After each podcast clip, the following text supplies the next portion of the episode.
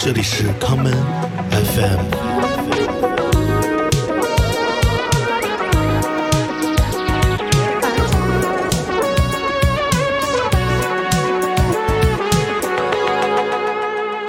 现在就开始了，是不是特别的不正式？嗯，有一点。节目开始吧，放首歌给大家听吧。想放什么歌？我比较想放叫《从未出现的你》。呃，从未出现的你。嗯，介绍一下这首歌吧。这首歌其实是我在大学的时候，像一个毕业作品一样吧。然后，其实我在大学因为在国外读书，我写的大部分都是英文歌。但是这个毕业作，我就特别想用我的母语去写。虽然说教授他们也听不懂，然后我需要去翻译给他们，但是我觉得这个歌它承载了很多期望。这个从未出现的你，可以是个人，可以是一个，嗯，我一直在追求的一种事业，或者或者某个地方。对，没有一个具体的特质，它只是一个方向。对，它可能我写的时候会把它具象化的想象成一个人，但其实它可以代表很多。好的，那我们先来听一下这首歌。你会是什么模样？什么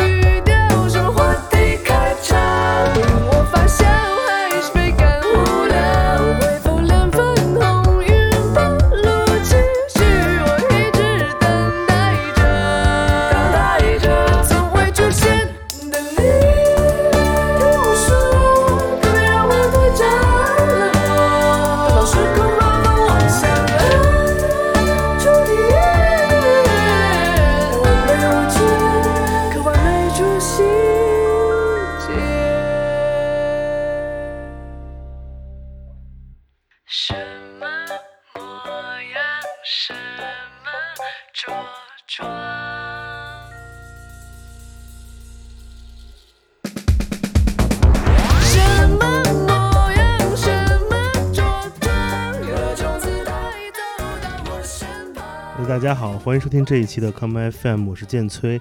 今天来到节目的是 NONO，跟大家打个招呼。Hello，大家好，我是 NONO。嗯、好久没见了，得有个两星期了吧？呃，今天 NONO 来到节目里，嗯、我跟 NONO 的认识第一次是通过呃视频会议。哦，是吗？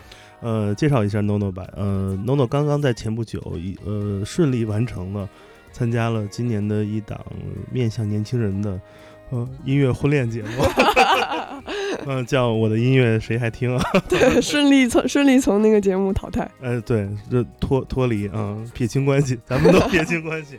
嗯，在这个节目里呢，有很多呃跟他一样年轻的音乐人被大家认识了，然后 NONO 就是其中之一。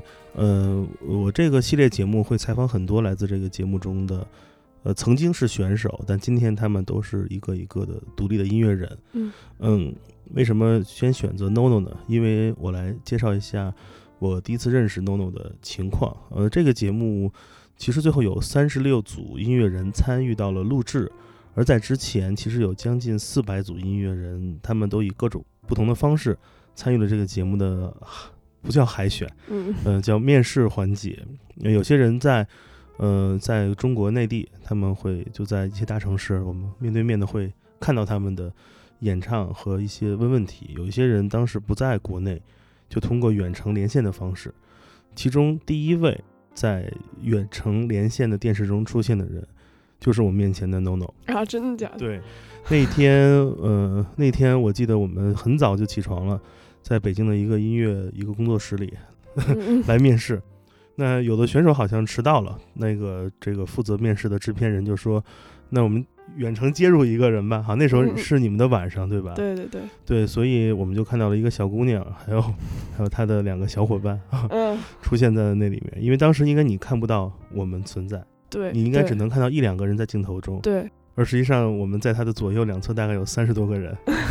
如果你知道了，一定压力很大。你还记得当天的情况吗？给大家回忆一下当天做这样的视频的这种音乐节目面试的场景。我记得，其实，呃，我觉得比较幸运，因为我是一个很内向的人，然后在面试这种场合，可以在我自己很舒服的一个区域去进行，其实是很对我比较有益吧。然后，特别是我可以自己去布置我的玩偶啊什么，他们可以陪我，然后给我力量，让我觉得很温馨，就窝在家里，然后和大家聊聊天的感觉，嗯。然后当时也没有抱特别大的期望，说我一定要去上这个节目，只不过我觉得每一次的面试，它都是一种经验的积累吧。嗯，呃，我很好奇，一个音乐人他都经历过哪种怎样的不同的面试呢？呃，对我来说，其实。我说实话，其实更像刚毕业的一个学生。其实我很多的面试都是在学校里进行的，就比如说入学的一些面试，或者是我想要报的某些音乐社团的面试。就其实对于真正这种社会上的，嗯，面试我还没有参加过，这是第一次。嗯，这个 感觉紧张吗？还好吧，我我觉得还好。就当时我记得我面试的时候。导演和音乐总监就就是对着那个镜头嘛，他们两个显得特别的凶，然后每次我看到别人很凶的时候，我就总觉得他们在装，然后我就很想笑，于是我觉得我整场好像都在笑。哎，为什么你看到别人凶会会想笑呢？就是我觉得很有意思，因为我觉得干嘛呢？何必呢？就是觉得 跟谁俩呢？对啊，对，就是觉得他们有点。好正经那种感觉，而且我，但是我觉得聊音乐没有必要那么正经，嗯，所以当时面试很快就结束了，大概十二十分钟差不多的时间，对，嗯，好像是唱了这首歌，然后聊聊自己的平时的生活啊，还有一些看了一些资料，对吧？对，嗯，面试之后你有什么感觉吗？你你你后来去做什么了？就睡觉去了吗？还是？对啊，因为半夜是 我记得是十二点，就是半夜十二点的时候我在那边面试，然后。面试完之后，我就就是跟我经纪人 Chloe 说一声，就结束了，挺好的。让我觉得就 挺好的，就是好累啊，我要睡觉。有一句面试后的名言吗？回家等信儿吧。对对。嗯，对。但其实对我来说，我说实话，就是在面试的过程中，我觉得大家都会有一种感觉吧，就是到底这次成了没？其实我有个很深的感觉，就是我和。面试我的人和这些人，他是有连接的，就是能感觉到他们，呃，能 get 到我的音乐，能 get 到我的想法，并且就是有的时候我说的一些话可能没有办法很好表达自己，但他们知道我想要说的意思，而且他们会喜欢我的一些抛开音乐之外性格上的东西，所以我觉得这个是很难得的。嗯嗯，因为面试的时间很短，短短的这一点时间，无论是展示自己作品还是聊天儿。呃，别人就认可了你，并选择了你。嗯你知道自己被选中之后，有没有一些问题想问那些面试你的人？就是为什么会选自己？有没有后来问过他们？没有，就是我觉得这点自信还是要有的。老凡尔赛了。那因为实际上，呃，我作为在现场看到你的面试过程的人，呃，我感觉其实有两个字，其实让大家对你就是有很好的印象，嗯就是自然。嗯嗯，就是我们觉得他应该平时就这样，然后就是这个样子。嗯，嗯，然后因为也是在你自己住的地方，所以没有那么紧张。对对，而且主要是当时可能也是我是第一个远程面试吧，就是嗯我你们的设备就是说实话有一点就是没有调试好，就是你们的声音非常轻，我真的很听不嗯清，所以我整个脸都是凑在屏幕上听，所以显得我就是 很大的一张脸一直在跟你们讲话。那，太好玩了。那面试之后有多多久之后，呃，你收到通知说欢迎你来参加节目，邀请你回国，大概过了多长时间呢？一两天，嗯，。对，很快。当时你你想回来吗？嗯，当时其实呃，在收到这个节目的面试的邀请的时候，就已经开始在打包行李了。没有没有就已经开始在想，就是如果我回国的话，它的利弊有哪些？嗯，然后如果我回国的话，这边国外需要放弃哪些东西？嗯对给自己做了一个 checklist。这边，对对对，pros and cons。真的真的做了吗？对，真的做了。就是我，因为我觉得我很喜欢国外的生活，嗯就是我真的很喜欢，我觉得我还会回去的。但是在国外，作为一个亚洲的音乐人，特别还是女性，就是其实很难去怎么说打开 拳脚。嗯就是我觉得更重要的还是目前还是我的事业，嗯因为我必须要有一定的经济基础去支持自己生活在一个像纽约那么高呃呃怎么讲那个叫什么？高呃生活条件，高对对对高消费。对对对高消费的一个一个一个城市。呃，那给大家介绍一下你所生活的城市纽约吧。你是什么时候去的？你在那里的感觉，随着你在那里停留的时间变长，有什么变化？嗯，我其实，在纽约待的时间不是很长，我是一九年去的纽约，在那边生活了大概一一半一年半。嗯但是在那个之前，我在波士顿生活了两年。其实我相比较之下，我更喜欢纽约这个城市，因为我觉得它特别的有生命力。因为我觉得可能呃比较好的是，我不是住在纽约城里，我住在新泽西州，，OK，所以在对岸。然后那个那个小州呢又特别的安静，是，就是完全跟纽约是不一样的感觉。所以每次我去去呃下城上学的时候，就完全是一种世界的转变，让我觉得，就嗯一出来一出地铁站就完全是车水马龙的。嗯一个嗯 Hudson River 隔了两个世界，对对对，是的，是的，是的。就好像打游戏似的。那你住在你住在那个新泽西那边是你的家，嗯，然后你过了河对岸是你要去打战 BOSS 对。对，呃，那纽约城市的这种呃多元化，嗯呃众多人口和它的那种快速生活节奏，以及有一点点那种很 typical 的纽约的冷漠，嗯，对你来说是个问题吗？其实不是，因为我其实是一个不喜欢扎堆的人，嗯就我是一个非常就是自顾自去生活，所以我也是自己一个人住，然后从来也不会说跟谁结伴上学啊，或结伴放学，就是我永远都是独来独往的。所以在纽约这个城市，会让我觉得我被包容，会觉得嗯因为这个城市里有很多像我这样的个体，然后大家聚在一起的时候，就变成一个很大的一个集体。然后在路上的时候，就觉得我很喜欢大家每个人都心无旁骛那个样子，就是我也不管你穿的什么样，你是谁，是就是就是我只管我自己的事情，我脑子就在想我的事情，嗯所以就不用去害怕别人的眼光吧。就是像万圣节的时候，我觉得我就穿得像猫一样上地铁，然后呢，那那节车厢里没有人 dress up，就只有我，然后我的朋友都没有 dress up，但是我就觉得真的没有人 care，没有人多看我一眼，就那个感觉让我觉得很自由，就是我可以成为任何我想成为的东西，然后也完全可以直接，完全就可以就是只听自己内心的声音，不用去考虑别人的想法。嗯、在纽约工作学习，嗯、你都会去哪儿寻找新的音乐去听？嗯，其实我觉得对我来说比较好的一点是，我后来呃，在大学最后一学期的时候就开始在一个音乐制作公司上班，嗯然后那个音乐制作公司它是像做那种配乐的，嗯然后在那边因为我做的是这个叫 music coordinator，就是像音乐监制一样的东、一样的一个角色，然后就会每天大量去听他们的 composer 写的新的曲子，然后他们是因为面向的是 NBC 啊 ABC 这类的新闻频道，然后他们新闻频道里对就有各种不一样的呃需求，比如说对有谋杀的啦，然后真的为了那个看了好几集谋杀的那那种新闻，呃，选一些特别阴暗的和弦，对对对对，然后还有一些包括他们有一些呃自己想给一些呃他们公司里的 composer 做专辑，嗯会做一些很好莱坞制作型的那种。懂？就是非常非常多元化。然后包括我在的那段时间，其实他们正好想要打开更多 hip hop 这种嗯市场，所以也听了很多那样的音乐。嗯就对我来说，我的工作就是可以让我接触到很多不同的音乐。其实你的工作在很你很年轻的时候就接触到了音乐这个这项事业，嗯其中比较令人绝望的那一个 part，就是它很功能性。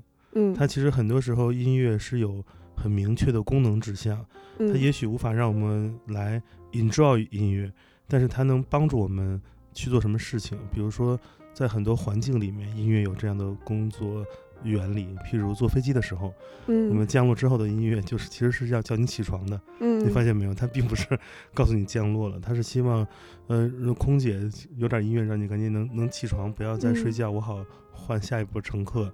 呃，很多时候，呃，音乐作为配乐出现都是这样。那你嗯会觉得有一点点绝望或者无聊吗？因为实际上你所接触的不是，呃，关于，呃，how to create music，嗯不是那些创意的部分，而是选择或者说是判断它是否是合理可可可用。嗯，会有这种感受吗？还是你觉得还是蛮新鲜的？就是对我来说，我觉得我的老板他留我的原因也是因为我听音乐的时候非常追求它的音乐性，就是因为我自己本身不是一个写配乐的人，所以里面的一些呃固定的格式啊，比如说这边必须要有一个 drop out，这边必须要给一个点什么的，这种其实对我来说，我在听的时候不会很 care，因为我脑子里没有那个概念，但嗯。但是我的同事们他们可能更有经验，会嗯。知道那些。但对我来说，更多的是他这个音乐到底有没有打动我，或者说他这个动机到底有没有在发展，嗯。就这种感觉。嗯，嗯。这个太逗了，这个特别像那个音乐的上帝，就是在那个副歌进了之后就 给到那个东西。对对对，必须要有一个就是突然停顿的地方，然后马上接。这可能也是因为美国的整个的呃娱乐产业，整个这个广义的这些呃 entertainment 这个领域是非常非常的成熟的。嗯嗯、因为可能音乐不是不仅仅是一种表达，而是说它要服务于整个成熟的系统的各个方面。对，那这个其实跟中国现在的现状还有点不同，嗯因为在中国做同样的这些工作事务的公司，可能他们并没有很多像你这样的人嗯在里面做这样的工作，那可能只是做一些服务于具体的客户的一些事情，但是可能他不会带着人的角度来思考。嗯我，甚至知道有人在做那种靠人工智能哦 AI，AI 来完成从谱写到选择到配乐那种智能的这样的一嗯套流程。比如说，你有一个配乐需求 呃，AI 根据画面和它听你的对话，它帮你识别，完成这样的选曲。嗯对，对于我们来说，这个是一个效率工具，而不是创作创作这件嗯事儿了。那你因为在纽约有这样的工作，其实你每天都会沉浸到音乐当中。嗯，你自己如何分配自己的创作和和工作上的事情呢？就是我这个工作，它也没有说占据我大部分就所有的时间吧。它，呃，在这个公司里工作的每个人其实都是独立音乐人，他们都有自己私下其他的事业，然后这个就也是当做我们大家的副业，所以一周也就四天，然后也不会说上，呃，上那种很长的班或者加班什么的，对。然后老板他很尊重我们每个人，所以其实我有很多其他的时间可以给自己。但是我觉得可能因为工作也是在关于音乐的东西吧。其实我一下班之后就觉得再也不想听音乐了。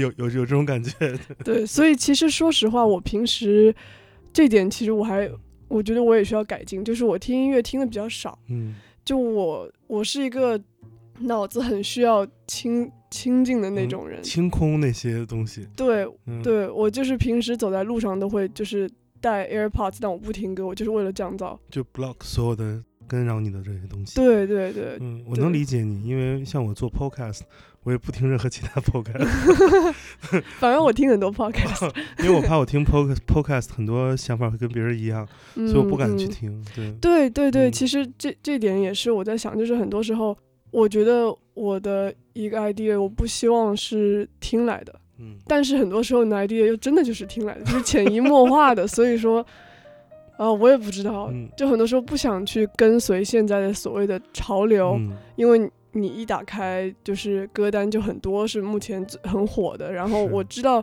自己之前有一段时间在大学，因为学学习需要去听大量这种所谓的 Billboard 上面的歌，就它会改变我对创作的一些很纯粹的想法。是的，然后我也当时也听了很多的这种讲座，讲座也是，呃，国外的一些很大的音乐唱片公司他们的 A&R 来讲，然后他们会直接跟你讲 hot song 嗯，的一个怎么去做一个 hot song，然后就是爹味儿演讲。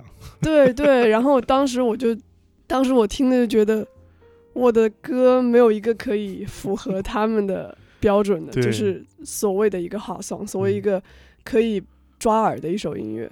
这个问题吧，其实你也不用过多焦虑，因为，嗯、实际上一首歌好不好听这件事儿，在过去这么多年来，只有一个诀窍，就是它被播重复播放的次数够了，它就好听。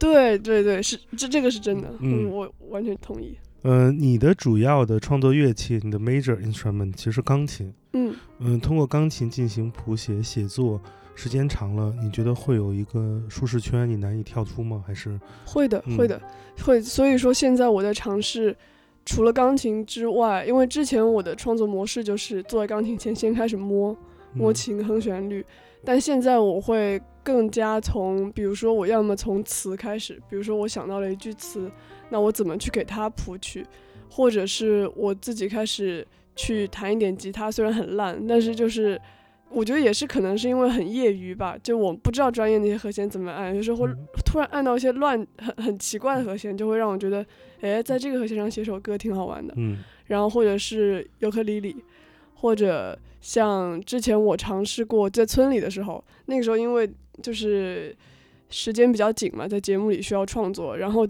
让我当下直接开始说我有什么想法或者这种内容上的东西，我突然一下想不出来，然后我想那我从制作开始，因为可能身边有很多 rapper 朋友，他们都会去找那个叫做 beat 什么什么 beat 对，去找 beat，然后在上面直接开始哼唱什么的。然后我想，那我就自己去做一个 beat 给自己哼，嗯所以我就后来就做了一首那样的歌，也挺好玩的。动手，丰衣足食。，对对对，既然聊到了那个节目，我想问你一个问题。嗯，嗯，你最后决定回来录这个节目，你打包行李中都带了什么东西？哇，大部分其实都是娃娃，我扔了 好多衣服。就是对对对，我当时来之前。呃，回国之前的这一周，其实我一直在跑各种各样的慈善机构，就是嗯跑捐衣服的，跑教堂，嗯就是把我能捐的东西都捐了。然后上有一次我记得就是我带着一个行李箱去，我准备捐里面的衣服，然后那个人把我行李箱也拿走，所以你为什么要把衣服捐掉？是把美国房子退掉了吗？对，退掉了。哦，原来如此。那你的工作呢？也暂时对，我就跟我老板说，他很支持，嗯，他觉得他觉得只要是你想做的音事业有了一定的起色，你就赶快把我这边的工作放掉去做自己的。嗯 对这个老板我还挺欣赏的。嗯，对，特别好。嗯，所以回来之后，那个结束了隔离，就匆匆忙忙的进村了。对对，其实嗯就一直在、感觉我回来之后一直在住酒店，然后就进村了。嗯，嗯因为这个节目吧，首先它有一个很怪的名字，嗯然后呢，它会有一它有一个很怪的这种所谓这些选手的生存的环境，就是一个一个村儿，嗯真是一个村儿。然后呢，这村儿里很多很怪的人，对吧？各种各样的怪逼，对吧？都有。就是你你你难道不害怕自己上了一个贼船吗？你，那个历史上没见过这么这么怪异的这种，又是名字又怪，录制方式又怪，人又怪的这个节目。我不知道你进村前第一个星期是一种怎样的心理过程？嗯，其实对我来说，人并不是最怪的，因为因为我从十一岁开始就读的是音乐专科的学校，所以一直以来我的身边全是音乐人，就是在国外各种多疯的我都见过了，所以对我来说，其实大家就挺正常的，就大家这一群人。然后，嗯，我最大的感想就是，就是真的跟就是跟中国人交流，跟和跟外国人交流真的很不一样。就是很多时候我发现，在国外我会逼自己不去太多跟中国人交往，因为我希望我可以打开自己的社交圈，去认识更多的来自不同国家、有不同文化的人。是的，对，然后但是回国之后没有那个环境嘛，就发现其实跟中国人相处会融洽很多，就至少他们的玩笑啊什么会容易 get 很多，就其实是还 让我觉得是舒了一口气，因为我挺社恐的，举个例子，怎样的玩笑？我我一下想不起来，但就感觉大家一些幽默的方式吧，嗯我就那种一帮人在一起很没品的感觉，其实让人很舒服的。就是我可以看着觉得挺开心的，就是那种。所以其实很快就融入到了这个这个气氛中。也不是很快融入吧，我觉得我更像一个旁观者。其嗯实整个节目下来给我的感觉，我还我现在还是这种感觉。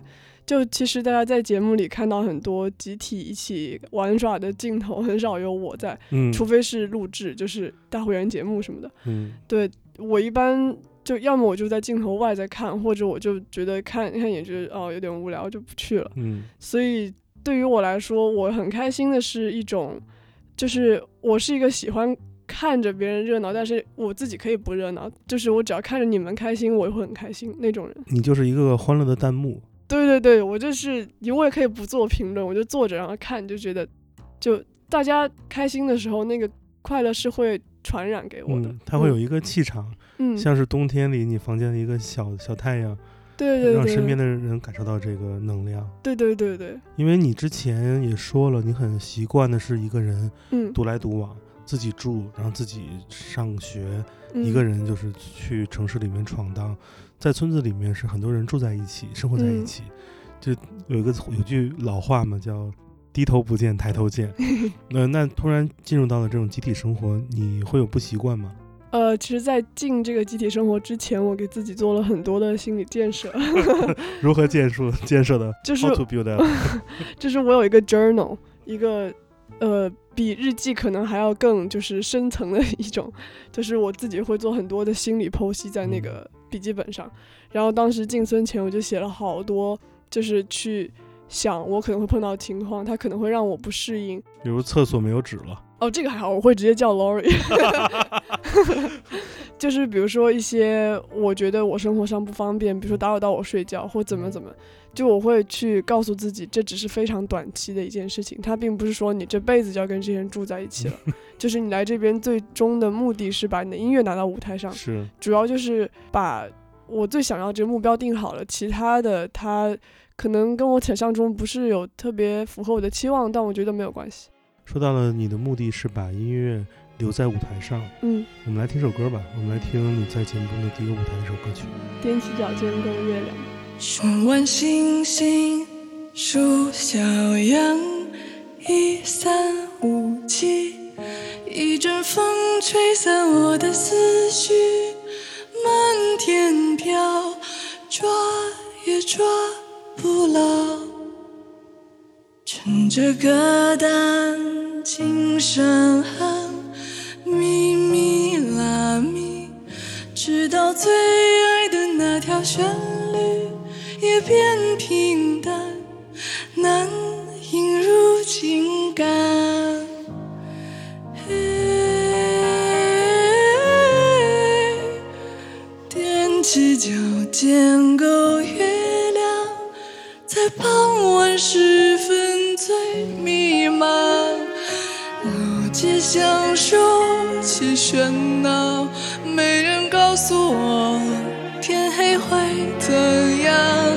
踮起脚尖够月亮，在清晨时进入梦乡，闭上眼蜷缩进阳光，月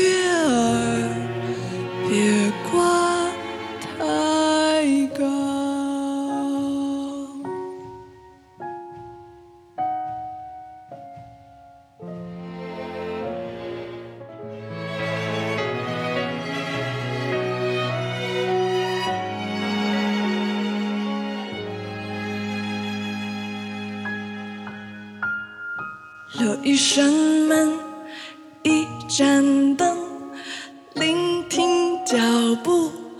也许你早已踏上归途，不顾迷了路，找寻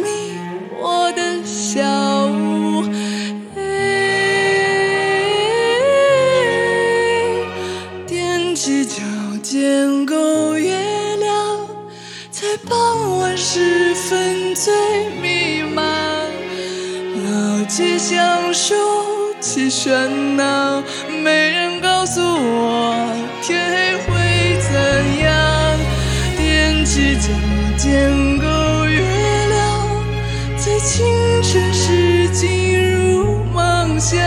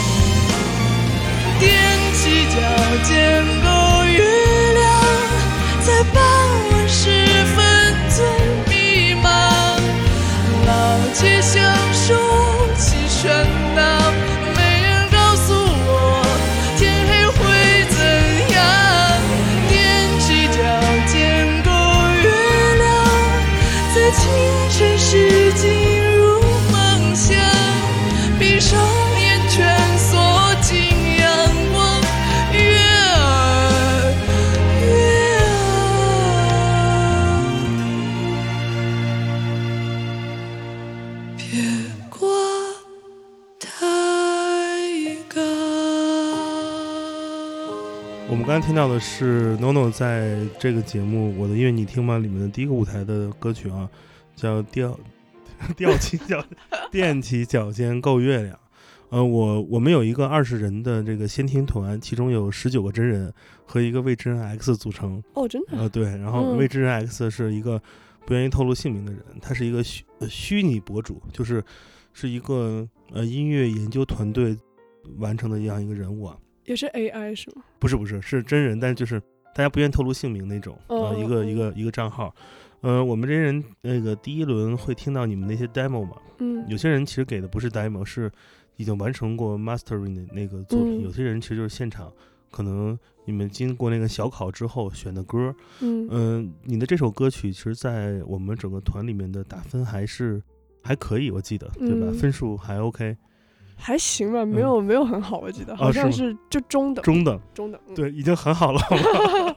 对我们，我们那里面有有很极端的例子，待会儿跟你说。就是这首歌曲，我第一次听的时候，我就知道是你了，但很多人其实不知道是嗯你，因为很多人不像我经历过一些你们的那个面试过程，或者说嗯我自己其实偷偷都去都去网易云听过一些作品，嗯嗯、我觉得这首歌其实舞台上的感觉是是挺好的，因为这第一期节目。这么多首歌，其实大家会有一个疑惑：嗯，这个节目到底是一个什么音乐风格的节目？对对对，鱼龙混杂。对，因为当一个音乐节目把它的主要的表达定义在了音乐二字，嗯这个节目就巨难，嗯，因为标准从何而来，对，是吧？你听一首 trap 歌曲和听一个一个 ballad，这两个你怎么用一个标准来来评价？对对，所以我们第一次打分之后，我们有一个微信群嘛，大家就说其实这个这个标准只有一个，嗯，就是我们自己个体作为标准。嗯有可能有的音乐风格不被大家所平时所听，可能就一直会拿低分儿。嗯，嗯有的音乐风格可能更接近我们的聆听习惯，分嗯数就会高。这就是一种不公平性吧，任何比赛都会有。是的，所以我觉得这个，但是他们也做到了最大的那个增加这个构成人数嗯和票数的这种那种稀释，嗯，来尝试抹平这个不公平。嗯但实际上，因为它不是某一种垂直领域的音乐的竞赛，它是一种综合的，所以就是很，我觉得可能主观情感是非常重的。对嗯，这首歌曲其实我我自己很喜欢这首歌，嗯，谢谢。充钱了，我很喜欢这首歌，是因为我觉得它在我们现在听到的所有制式化的流行乐中是不一样的，嗯，这是我喜欢它的点。嗯，很多人都会说这首歌曲在舞台表现上会有一些人声上的不足，哦对，成为了一个后面最大的评论的一个主要话题。嗯，但我觉得，beside 这个，有什么是你觉得这首歌你当时的设计，哪些是你完成的，哪些是你超标完成的，哪些是你没有做到的？呃，我觉得整个舞台对我来说都是超标完成了，就是因为这是我第一个舞台，我也没有之前某个舞台拿去比较，所以就是在一个零的基础上去建造东西。然后其实就是这版歌曲也是有了，也是做了一些妥协吧，就是嗯这版的编曲，因为我自己最原始的对这首歌的想法就是一个很干净的钢琴和人声，但是因为呃初舞台他们的一些设备限制，没有办法去拿，就是用、嗯原声乐器，对、嗯对，所以说就就是编曲老师就做了一版更华丽的这样的一版编曲，就其实对我来说，嗯，有点跟我之前想象的意境不一样，嗯。对，所以其实我接下去也有在准备做一个我自己最原始的那种感觉的一个版版本。嗯。那这首歌曲其实它给人的感觉很像是某一个可能音乐剧或音乐剧电影中的一个一个 part，嗯。可能就很像是主人公的自我独白那个那个情绪。嗯，而他其实，呃，因为这一点可能是他在比赛中不会，嗯，吃香的一个点，是因嗯。为很多歌曲它的最小的单元就是 a song 一首歌，嗯它是很是标准的一首歌，嗯。而这首歌其实感觉它前后都会有一些东西需要我们去嗯。脑补、去想象，嗯因为嗯。它在声音选择上其实还是很简单的，嗯由于你所选择的音色简单，嗯和你的表演方式跟演唱是简单的。嗯，这就需要可能歌词本身能有更有效的击中不同的听这首歌的人，嗯他才能有这个完整表达。嗯嗯，所以我觉得他吃亏是吃亏在这一点。嗯，但是如果我们只把它放到我们平时喜欢听的歌曲，我是喜欢的，是因为我觉得它和那些我们常见的音乐太不一样了。嗯写这样的歌，你觉得是容易的事儿还是难的事儿？呃，我觉得这个歌对我来说，在当时的那个情绪下，就是一个很自然而然发生的一个东西。它里面没有，虽然说我学了很多理论上的东西或技术上的东西，但其实在写这种歌的时候，那些东西都不会在我的脑子里。所以写这些写这样的歌对我来说是容易的一件事情，嗯反而让我去写一些比较知识的歌，那个会很难。哦，对，嗯那种好感觉好像是在永远想无限近的尝试接触到某个人，但是嗯永远是嗯无限接近，不可能成为他的那种状态。对对，对，因为很多风格化的音乐，人们已经存在它的，它已经存在了，人们默认它的这种存在是一种认知，嗯所以当我们试图去模仿它的时候，它永远是模仿者，而没法对融合或超越。对，所以就是我觉得，就是 instead of following the trend, I create the trend。哎，那我就要想问你个问题了，因为如果你想创造一个属于你自己的声音，你需要找到很多所谓的工具吧，或者说一些证明，嗯，有你自己的这个声音的标志，嗯你的 sound signature，就人们听到这哇，这就是他的那个声音。嗯无论是选择用什么乐器或者组合什么样的声音，嗯你有没有呃想过这件事情？你有什么方法是正在尝试努力创造属于自己的那种特质、特别的声音？其实我觉得在想这件事情上就会破坏了这个 声音，OK，就是哦、有道理。对我来说，我不希望音乐是通过思考来得出的。嗯就是我之前有想过这个，就有没有我的 sound signature，、嗯但其实后来我发现，我自己本身的人生就是一个 signature，就我没有必要去通过某种乐器或什么样，因为我的音乐太多元了，没有办法说我用钢琴或吉他就可以去诠释我所有的可能性。但是我可以永远用这样的一一副声音去、嗯去诠释它。对，说到你的这个声音特点，其实这个节目中有很多人，他们自己在人声上是特别有特点的，或者说听完之后你会你会就是觉得 OK，这绝对是没有听过的声音。但有些人的声音，他听出唱完之后，他太像是是那些我们曾经听过的声音。嗯不怕得罪人，反正都是比我小的小朋友。比如梁明琛，他唱的很好，但他的声音太接近于我们听过的声音了。对，是的。很多有这种情况。在第一轮舞台都看完之后，你比较喜欢的前三名是谁呢？比较喜就是第一轮的舞台嘛，，对，第一这种初舞台吧，这个叫当呃组合肯定是呃组合肯定是对组嗯合肯定，然后还有你看看都记不住了，组合吧，就组合吧。嗯，因为现场是声听着特别好，是吧？现场还行，就我我说实话，就是我还我觉得我还是个蛮难被音乐打动的人，是，就是我是我在现场听的时候，可能因为有太多外界因素在干扰我，因为嗯我需要很安静的一个环境去让我真的沉浸到这个音乐里。但当时在现场，我在镜头前，首先这是一个让我会不是特别特别就是做成我自己的一个状态，太自在，对，然后加上有观众，加上这是个比赛，加上我们在录制，然后所有所有这一切加加上我是第一次在这样的一个环境里去听音乐，然后我其实蛮难让我进入到那些情绪的，对，嗯所以是组合那时候反而就是他们那个可能他们氛围真做的特别好，所以把我一下子就击中了。所以你你会受到音乐感染，其实是有很多呃多重的因素可以决定的。对其实聆听音乐的环境跟时刻是最重要的。对，是的，是的，嗯，那这个初舞台结束之后，有没有你们在后面那个交流过哪些事情？因为其实在这个舞台之前，大家可能只知道对方大概什么样的人，或者记住嗯他叫什么名字，是吧？还甚至有的人记不住别人叫什么名字都有。那这个有人加上歌，就会多了一重印象，或者说多嗯了一个符号或标签。那第一个舞台之后，你们就有哪些人非常吸引你？你想去跟他聊音乐上的事儿？没有。没有，因为我就是我真的不是一个很主动的人，在嗯这个方面，就是其实我自己录完节目的感想就是啊，我好累，我要回村睡觉。就是我 我是真的是我的上大巴，对，就是我觉得我的精力好像它像个能量球一样，它用完嗯之后就是你必须要给我一段时间去充电，我没有办法一直在燃烧那种。嗯，所以说我在其实下完舞台之后，大家就会开始互相交流啊，然后去呃 say hi，或者说去告诉告诉他很欣赏他什么的。嗯但对我来说，就是那些东西都好累，因为社交对我来说本身就是个很耗费精力的是的事情。但是你不觉得很奇怪吗？为什么这个节目中有些选手在社交上这么牛逼？他们嗯无论是舞台还是嗯平时，他太太会表达自己，嗯，就这种冷跟热的这个差异是非常大的。你难道不好奇他们为什么会会这么牛逼吗？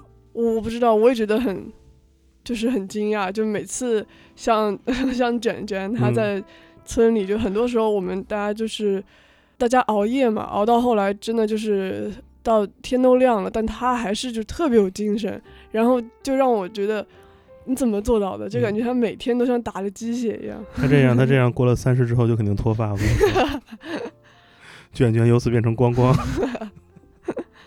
因为我看到，因为我就是接触到了一些选手，我觉得大家其实，我觉得整体吧，真的是挺挺年轻，真是好，真的是精力充沛。对啊，我就觉得我真的是折腾不起，就是但是他们，节目中有像你一样，像你，其实像周星驰，嗯，好几个人真是挺佛系的，对就找我聊天聊的话题都是那种中老年话题，就是那种 什么租房租哪儿的好，什么要不要我自己交水电费 什么的，这个对，所以我觉得这个还是挺挺有意思的吧。嗯嗯，我其实觉得这个节目中，我有有一个地方关于节目的设置，我其实从音乐角度上考虑，我觉得不是太成立，或者说我不太喜欢这样的呈现方式。这个就叫做合作舞台，嗯嗯因为我觉得，嗯，我觉得音首先啊，音乐人跟音乐人合作之间这个事儿，嗯，不是通过什么抽签儿、嗯，信嗯物这种来做连接，哦对，其实所有好的合作的作品，应该，呃，都是基于一件事儿，就是两个嗯人了解足够足够的深入。对我觉得音乐人的合作真的是，他们之所以能合作，是因为他们俩在音乐上就跟夫妻一样，就是对一些事情的判断是有那么一致性。对的，是的，嗯就是我在国外的时候听到很多这些，因为国外很多这种合作模式，是的特别是像 Nashville 那边，就是大家坐在一个屋子里一起写歌，对，我就听到他们那些歌曲创作人，他们就说，很多时候第一个 session 他们就坐下来开始聊心事，聊自己发生的事，最后就痛哭，所有人抱头痛哭成一片。戒酒会，对对，然后第一天下来可能聊了一天也没有写任何东西，嗯但只是在谈心。是就但是在村里我没有这个心境，也没有这个机会，这个时间，嗯。因为我觉得首先就是完全的打开自己，其实嗯。别人就会知道哦，其实我觉得这样的东西，哪怕不是音乐，嗯，哪怕是我知道，其实我给他买橙汁儿一定比他给他买咖啡要好，已经足嗯够作为基于人的这种沟通了。对，而在节目中，很多时候那个谁跟谁进行选择，搭档来做合作合作舞台，嗯，完全其实基于我觉得编剧的理解，真的。就是我觉得这个怎么说呢？我觉得跟跟谁在那么短时间内合作都没有办法去做出一首真正嗯，能让我们两个人都心服口服的一个作品。是，嗯好像就是导演是家长，你们是那被逼迫相亲的小孩子。对，是这种，给我是这种感觉。嗯，所以我觉得其实你们合作那个舞台，我感觉其实就还好吧。嗯，对嗯，因为我感觉突然元素变得很多之后，其实我我作为听的人，我是 get 不到的，因为嗯。那一期我也是跟所有观众一样，在电是在那个电脑前嗯。呃看到的，就是整个的合作舞台我都没有特别觉得很好的，嗯，直到你的第二个 solo 舞台，就是那首 Burrito 的时候，嗯，那就是点燃了我的那个热爱之心。哦，真的吗？嗯、在听第二次你们的 solo 舞台的歌曲的那个试听的时候，我们也是盲听嘛，嗯。那个那首那时我犯了好几个错误，嗯，就是我听不出来这个歌是谁写的，嗯，我只能觉得是他写的，因为我不知道谁被淘汰，谁没被淘汰，你你知道吧？所以呃，两首歌，一个是 Burrito，我听完觉得很喜欢，我隐约觉得是像你唱的，但是嗯。我觉得这歌这种编曲不可能是你写的，嗯。这太可爱了，这一点也不心事重重啊，这个。我就我就觉得我就想不出是谁做的，我也无所谓，嗯。嗯，我很喜欢。另外一首歌其实是张三七的那首歌，三七的那个首什么呃鸭川呃雨夜，压川的雨夜，我一直以为是余生唱的，我当时觉得我操，余生晋级了，这首歌好听啊。结果想不到是张三七，因为这两首嗯歌都跟本人第一首歌的风格差距还蛮大的，嗯。所以 Burrito 这样一个，我如果我们把那个踮起脚尖够月亮视为一部文艺片的话，嗯，那 Burrito 怎么突然变成了这个商业爱情片呢？讲讲这首歌是这个从音乐上和嗯从主题上是怎么来的？就是音乐，我不知道你们听的 demo 是哪一版，应该是嗯，应该是还编曲不是很丰满的。哦，那那个是我自己做的编曲，嗯对，所以我其实《不利的这种歌，它是我自己很很喜欢去尝试的一些，因为里面有拉丁的风格啊，嗯有这些，它都是我很喜欢的一些音乐元素，所以我平时在制作的时候就会觉得怎么好玩怎么做。然后它其实像这这类的歌曲，我更多的想法会在呃词曲和制作结合上。像踮起脚尖的话，我更多就会在词曲上。嗯然后，但这种歌的话，我觉得它还要追求一个氛围感，它得热闹。然后它，得热闹。对，然后它的歌词，我就是觉得能最直接去传达我想要的意思最好。所以，其实这个歌表面上看起来就觉得挺无厘头的，就一直在唱一个墨西哥卷饼，对，但其实他，我写它的时候并不是一个很开心的状态，是一个我想让自己开心一点的状态。社畜状态，呃，我我不知道社畜什么意思。就 是就是上班，就是被被困在上班的这个生活 routine 中的人。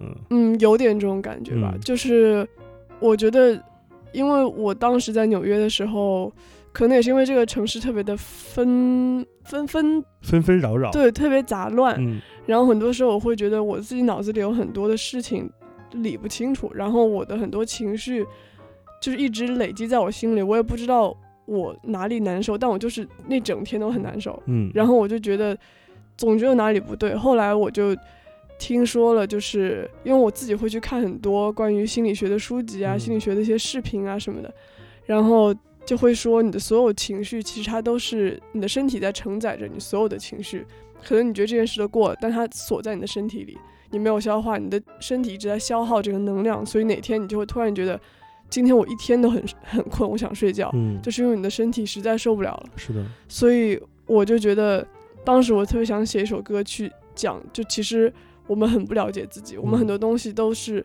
像一个卷饼一样，你把东西料往里一扔，卷起来就直接吞下去了，你也不知道你到底真的吃了什么，就那种感觉。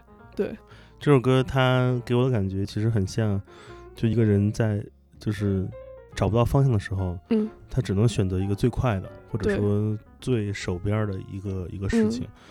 嗯、感觉有一个人拿着一个招牌在路边晃 对他。他有种无奈感，就是我当时听这歌，第一个脑中反应其实就是像那个有我之前因为之前看了一个电影，呃，叫《Soul》七零奇旅，嗯、我当时就是这首歌，我一听到我就是那个动画片，嗯，这个这个这个影片就在我脑中在有一些闪回的片段，这是一个嗯。很神奇的一种连接，嗯。但是它给我是这样的一种感受。呃，嗯。在编曲上，其实你借鉴了很多这种有这种呃少数民族的嗯。所谓的这种很热带纬度的这种节奏的这种感受，嗯。其实它其实对我们而言其实是陌生的，但是它在那个美国音乐市场嗯。是非常常见的对。一一种一种音乐类型。嗯。我我觉得它我很喜欢的点就是说，我觉得我这个很很很不像你，呃 很有意思，很有意思。就是这首歌也很很洗脑吧，嗯，嗯，其实这首歌当时节目组一直想让我在初舞台的时候唱，那你应该唱，我靠，这歌多牛逼啊但是！是这样的，因为我觉得初舞台是一个第一印象，！OK，然后我在生活中我并不是这样的人，没错，就是踮起脚尖够月亮这种感觉，它占我性格的大大部分嗯。占比，所以我希望大家认识到我是一个比较比较安静有心事的这样的一个人。但是像后来像 Blido 像呃那个 Dance for Me 去改编的时候，其实就就会变得很不一样。是，然后我其实还有很多不一样的风格，所以我会觉得，为什么就之前说回我们那个 sound signature 那件嗯事情，就是因为我觉得，如果让我在 Blido 和踮起脚尖够月亮找一个共同的 sound signature，我觉得我真的没有办法找到，除了我的人生。嗯，对，我觉得是你的切入点吧。我觉得其实你嗯写东西的一种。呃，象征表达或者引入，比嗯拟的方法是一种具有生活观察视角的人才能找到的。嗯嗯，其实够月亮是现在的你，没准 burrito 就是上升星座的你。对对对对对，就 是。但我觉得在你的音乐中，就是可能在过去啊，或者是嗯在很早很早以前，我们心中感觉会说一个词叫童趣。嗯童趣就是其实就是很很天真的视角。嗯。呃，但是在这些作品中，你把你自己放在一个可能并不太真实的一个一个 character 来嗯讲这个事儿，但是你嗯。所说的这些主题其实是是蛮真实的，是有嗯。刺痛感的。嗯。它的有趣和美，正是因为你尝试用一些不太像新闻报道的方式来说嗯。这种东西，你尝试嗯美化它，或者去真实化，或者童真化它。嗯。这种和它主题的这种对比，血淋淋的感觉才会出来。嗯，所以我觉得这是其实可能不是你的 sound signature，而是在你的 concept 里面有一个嗯。东西是是你可能自己没有感知，但是找到了，而这个东西希望它能保持。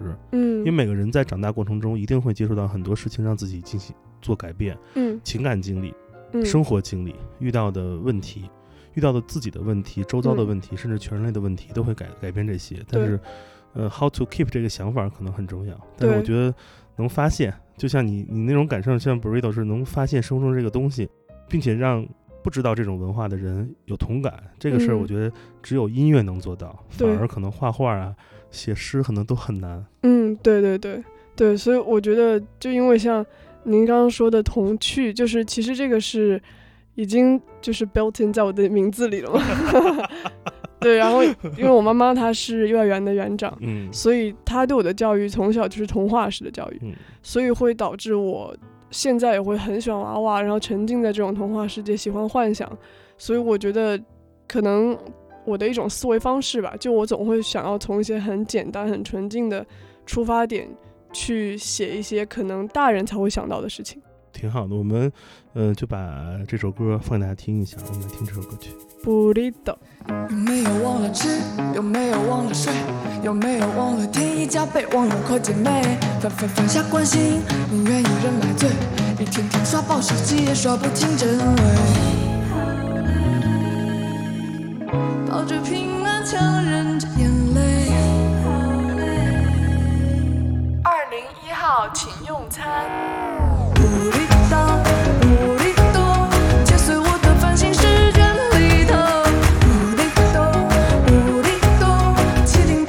心思自己都理不通。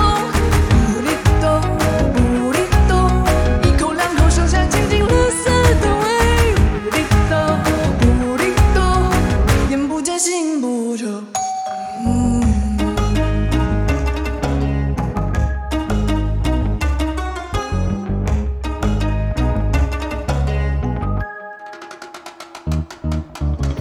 挤地铁坐公交，排队取票等号，为了上菜时别动， จักกะจับให้กระจอกเป็นแบบรู้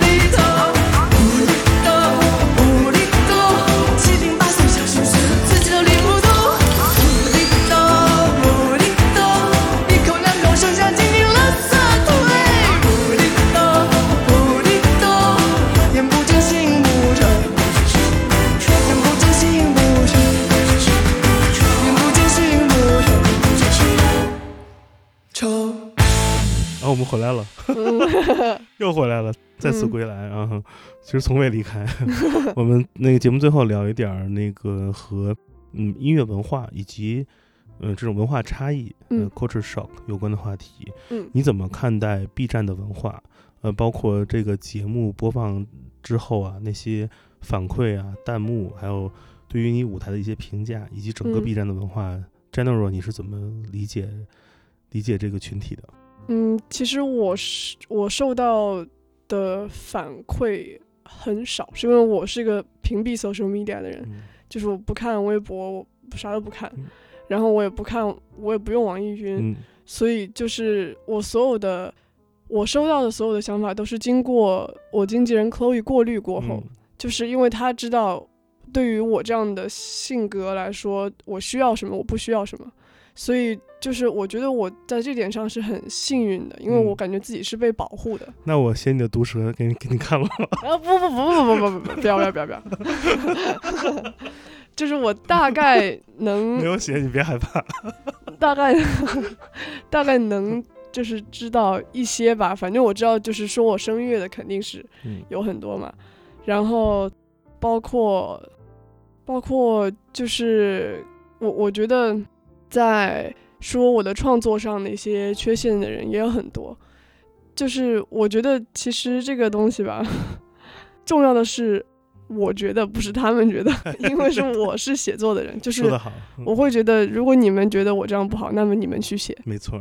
对，所以对我来说，只要我的音乐它首先说服我，它打动我了。如果说这个，我觉得我真正会在乎的评论会出于，是因为我自己对这个作品也没有信心，就我嗯也不知道它到底是多好，所以我想听听意见。嗯但如果我自己已经铁定它就是好的，我觉得我不要我不用浪费时间精力嗯去管其他的。因为很多选手在节目之后，其实他们都会在 B 站所谓的被迫营业嘛，嗯嗯嗯、要开自己的号来做一些那个视频内容上传，嗯呃，做一些直播，然后嗯做一些联动等等。因为其实 B 站作为一个年轻人比较集中的一个平台，其实很嗯容易你会得到很多想法。这个想法是来自于你的受众，或者说不是你的受众，但是关注跟你所在同样文化的这些人。嗯那，嗯，其实我观察到一个现象，就是其实很多人，呃，在节目之后，跟自己在 B 站的受众进行互动，其实还离开不了呃节目的一些事儿。嗯嗯、嗯那关于其实音乐或更广广泛的讨论，其实呃没有那么多。嗯嗯、那嗯，但是 B 站的文化好玩就就在这儿，是因为它可以让很多其实对音乐并不了解的人，能瞬间进入到这个场景中进行对嗯话。嗯所以我心中的 B 站的所谓的文化，其实是一种自发、自创文化，并且很嗯快能形成自己体系的。嗯像节目中你们很多选手都会被起了各种各样的外号，嗯对嗯，那那磕 CP 的不算啊，嗯虽然我嗯中后期也开始磕了吧，拦不住。呃，但是这种东西其实是呃年轻人尝试来创造文化的一种一种实践。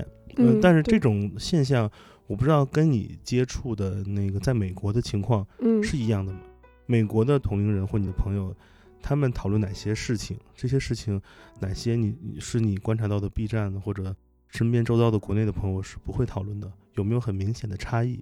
其实我觉得在国外，因为可能我接触了很多国际生吧，其实大家讨论最多就是生存问题，OK，生存这是很很现实的问题，非常现实，就是关于带有我们自己文化的一些歌曲会不会被接受，或者我们的语言，或者嗯，包括我们怎么样能更多的去认识到业内的人，因为其实我们是属于资源很匮乏的一群人，在国外，所以对我们来说更多真的是生存上的问题，所以我会觉得。对我来说，在音乐圈的娱乐性并没有那么强。我在国外的时候，更多真的是就实打实去想，我到底怎么样能真的往上爬一层，或者说去找到一个很好的突破口。对，所以没有那么没有那么就是无忧无虑去玩。对，很多人心中觉得在美国可能学习艺术，嗯。嗯、可能就是一个非常奢侈的事情，因为其实你是你是进入到最好的教育体系，嗯。去去用最好的资源来让自己成长。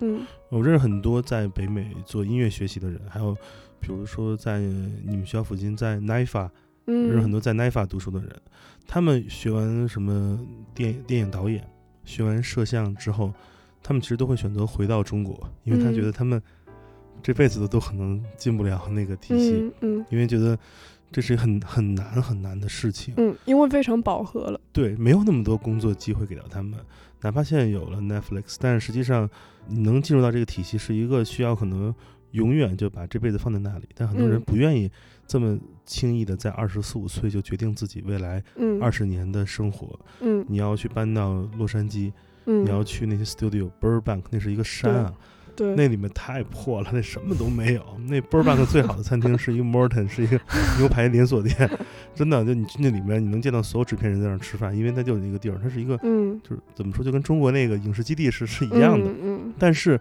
学影视的人、学音乐的人，他们回到中国之后，其实他会，呃，我说这可能有点偏见，但是是事嗯实，他会在找工作或者工作上会有明显的高人一等。对嗯对是的，对对，因为就是这两年很很很重要的笑话嘛，就是你是那个 你是某某某音乐学校嗯，毕业回来的，那个 B 什么什么回来的，你就是很厉害的人。哦，我最讨厌了，我最嗯讨厌就是 但是这是现象，就是说国内可能有一种认知是一种不了解。对。那你其实现在你在之前其实选择的正是一个还在纽约、还在美国做些做工作，嗯继续来了解音乐。嗯你没有选择那个那个 easy way，嗯就是回国然后做这些东西。嗯，你是想继续挑战吗？还是真的有什么东西吸引你这样选择？其实就是一种生活方式，是一种心境。就这种心境，我在国内目前也找不到。说实话，就是当时在国外，就是一种净土的感觉。我我也不知道为什么，也不是崇洋媚外啊，但我真的觉得在那个环境里面，我的生活真的是至少是我想要的样子，就是非常的让我很容易可以就是收心，可以进入到自己的自省的一个状态。嗯，在这边的话，很怎么说，就让我觉得杂音很多。很很 loose，很散，在嗯在这边，嗯，呃，从内心体验上是这种对，是的，就这边你能感觉到大家的，包括竞争欲，包括每个人就有一种都是在互相关注着，然后有很多双眼睛在看你，这种感觉，其实在国外会淡一些，因为国外大家可能更专注于自己而不是他人。但在国内的话，我觉得大家非常专注于这个整整个环境，然后并不是说自己个人有什么提升，而是这个环境往哪里走。然后我其实有些时候会觉得在国内还蛮被动的，因为有很多限制嘛。嗯但是呃，相比较而言，在国内，如果你做创意型行业，嗯其实你更容易呃接触到你的市场，你嗯，会知道自己在什么位置。嗯、因为你你很容易能看到一些东西，譬如显像的数据，嗯譬如一些专业的一些系统，嗯嗯、当你进入到某些系系统或者体系中，你会很容易成为一员。这个，呃，它是一种良性的同流合污，嗯它嗯，会让你马上知道，哦，其实我更擅长这个，那我就嗯可以完成这一点。譬如说，那个可能 某某音乐人，他其实开始作品还不错，但是发现这个人吧，他有人性的闪光点，嗯他就迅速成为了综艺咖，他就嗯抛弃了音乐。嗯这种现象例子太多太多了。嗯，那这就嗯是一个市场适应市市场的一个一个结果。对，而你知道，而你如果呃返回了美国，继续做音乐相关的工作的话，其实那是一个漫长的过程。，对是的，更不要提，其实作为创作人的你而言，嗯。呃，通过作品来跟社会、跟那个市场沟通，也是很很困难的这件事。，对，就是国内嗯。发现有很多方式，很快把自己的歌推到别人面前，就包括像我们很多短视频平台啊，然后像呃综艺节目，其实这个是其实我觉得是国内跟国外最大的一个差别，就是在国外他们可能写歌这种节目，我反正我是没听说过，呃，很少很少。对，非常非常，而且这种节目，什么 Bravo 的那些节目，你都不会嗯看的，我们都不会去看这些 channel，对对吧？对，就是没有一个年轻人都会去关注的一档节目。没错，真的退休的看的。对，然后国内呢，他又怎么说？这个粉丝文化嗯特别的严重吧？它有好有坏，就是其实对于如果去上节目啊，或者做一些曝光度很大的一些事情的时候，它是有益的。然后它也可以帮助我更快的去打开我的市场。所以说，在国内，就是我回来上节目，也是因为这是国外比较欠缺的一部分，是我得不到的。那我我其实可以回国去，先尝试在国内打开自己的市场，然后再慢慢到国外。对，我觉得其实每个音乐人在节目中，他就是一个选手，他要服从服务或服从于当时你们认可的规则。嗯，离开之后的话，音乐人真的应该马上还要回归自己的状态。，对对，呃，假设你没有参加节目，嗯，可能你的所有上线的歌曲的播放总和都没有你节目内某一首歌曲的播放数要嗯多。对对，那节目所交换的其实是让别人知道你是谁，嗯而离开节目之后，其实每个音乐人下一步要做什么，真的是对他可能未来几年非常重要的。对。所以，那节目正式结束了，你的下一步计划可以跟大家讲讲吗？嗯，可以啊。就是我下一步，首先就是想要做一张小的 EP，然后这张 EP 里面会有《踮起脚尖够月亮》，然后还会有两三首其他的，非常可以，嗯，表达我自己内心的，可以更全面的把《踮起脚尖够月亮》的这个主人公给他展开讲的这种感觉吧。然后这个 EP 就是，首先它肯定不会很商业化，它也都会是那种小品类的歌。然后在在做这个 EP 的同时，我觉得我自己其实对我自己来说，我更希望花更多时间去感受生活，去旅游，去看书、看电影。就是我希望不是每天就是拿着笔写，而是在有感触的时候去写，就是有质量的作品。嗯，把所有的感觉记在心里，然后对。有一个统一时间去整理它们。嗯对对对，是的，而不是就是特别每天忙忙碌碌的，也不知道干了什么那种感觉。嗯，其实这样一个写作计划还是一个非常回归到音乐人的正轨。嗯，嗯、那你未来会回到美国吗？我希望，我希望最终，在我七老八十的时候，就是可以去那边。我会嗯觉得我的最终一个归属会还是一个很很我的地方，嗯因为在这边会让我觉得是把我放在一个。就像，就是现在 现在可以这么说吧，就是嗯。中国很像一个纽约，嗯，然后我在在这边打拼，然后但之后我会觉得我想要回到新泽西那种感觉，明白，嗯，新泽西是永远的老家，人家旅游大使。我们今天录音的时间是二零二一年的十一月十二号，嗯。那个双十一刚过，同样的这一天，其实那个美国也正式开放了，对于全球有六六个厂商的疫苗进行认可，嗯，重新打开国门了嘛？嗯，就是就一般大家手里拿那个 B one B two 签证也都恢复有有效了，哇，其实随时都可以都可以去，嗯前提是你完成了那个疫苗的接种工作。嗯呃，其实我觉得，其实那个经过这一两这两年的呃全球疫情，呃，其实隔绝了很多东西，因嗯为，嗯呃，怎么讲？其实这个世界，这个世界的人，哪怕是政府，哪怕是群体，其实没有那么大的矛盾与冲突。嗯呃，所有的抗争或者对抗都是基于不了解。嗯当有太多困难摆在我们面前，阻止我们了解对方的时候，我们更应该在这个阶段不要把自己的耳朵堵上，把眼睛嗯蒙上，更要 open mind 嗯，去听别人的想法跟心声。嗯，是的，嗯，所以我希望，无论是选择音乐，还是选择自己喜欢的生活方式，嗯，每个人都能找到自己新泽西，对，是是是这样的一一种感受吧。其实我觉得真的，嗯，好的音乐不需要被困在某个平台，或者嗯。不需要仅仅被谁听到，应该是持续的创作。我始终不觉得每个音乐人都要写的每首歌都是大名曲，因为嗯。大名曲让歌曲成为大名曲的人不是音乐人，而嗯是音乐商人。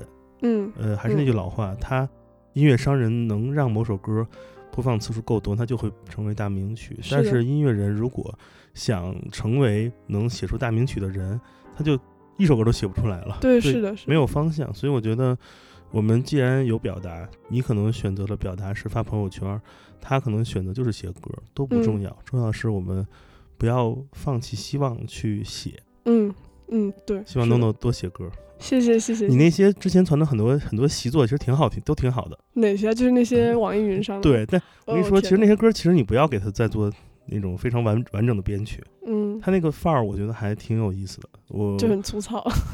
我想起了在 Nora Jones 出第一张专辑之前，他他做过一张那种很像 demo 的一个一个未正式发行的唱片，就是嗯很多弹唱很小的动机，那个东西我感觉不是听音乐，是看他的小日记，挺好的。嗯嗯那个感觉超超值得珍惜，因为这个时代太容易变成很多商业歌曲，这种原始的原生态的声音其实越来越少了。嗯嗯，有道理。那节目的最后，我们聊聊八卦。哎，这节目中还有哪些不为人知的事情吗？啊，你走的也比较早啊。对啊对啊，而且我我我这边真的没有什么八卦，说实话，就是每一次的八卦，我都是第三十七个人，就是第三十七个知道的，就每次大家都会觉得，就会，我记得有一次不知道什么事情，我有点忘了，就是 Shark 他突然嗯跑过来说。我竟然是村里最后一个人知道这件事情的，然后我就说什么事啊？然后他，然后就是他来告诉我，所以我是最后一个。哎那那个村子里的伙食好吗？呃，不好，哦，非常不好。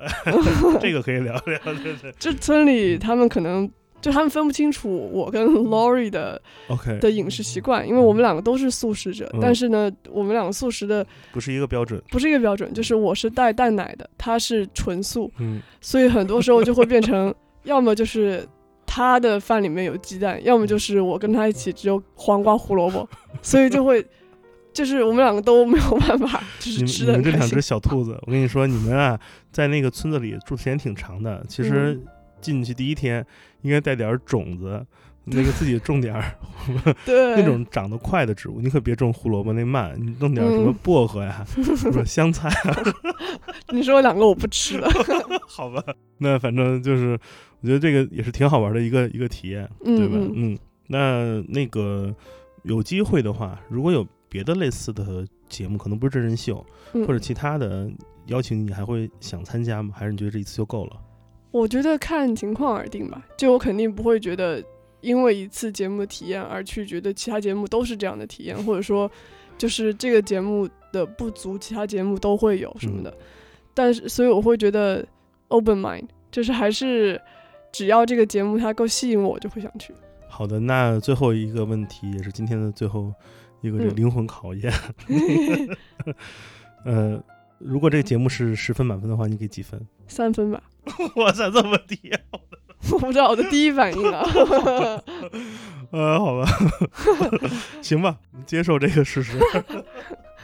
嗯，差不多就是这样了。那如果大家喜欢我们的节目，呃，想加入康麦 FM 的听友群，大家可以添加我的个人微信，也就是剑崔的汉拼音全拼，我会把你是吧无情的拉到我们的听友群里。我们平时会分享一些呃生活啊、音乐有关的好玩的话题，嗯、大概就是这样了。嗯、最后再次感谢 NONO 的到来。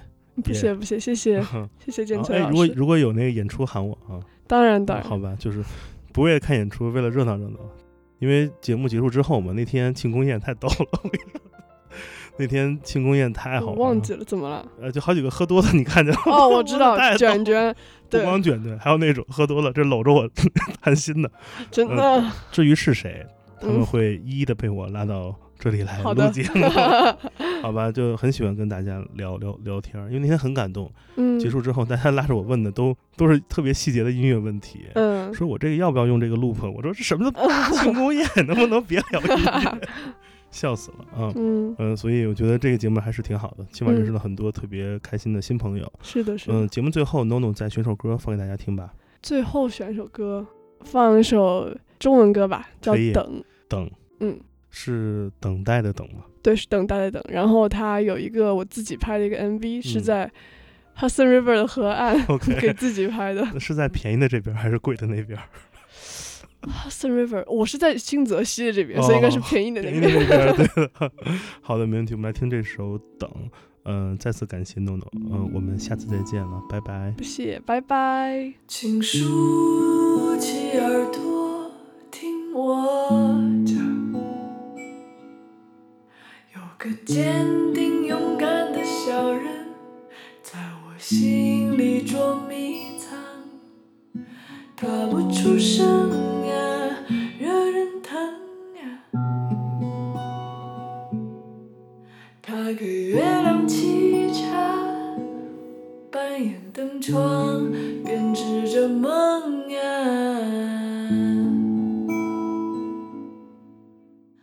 红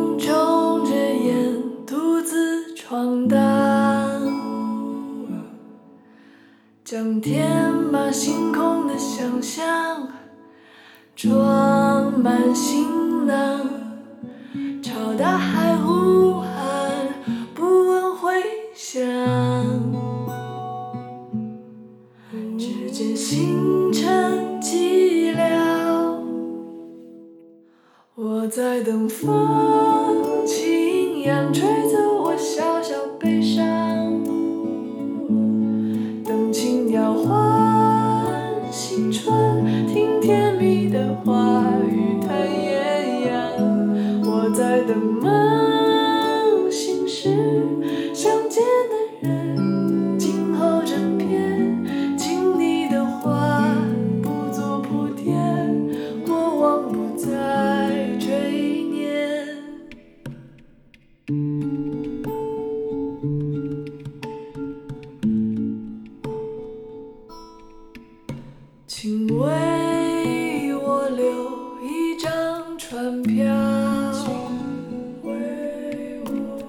亲密却陌生的旅伴，随年龄增长，这拥挤的城市啊，像座孤岛。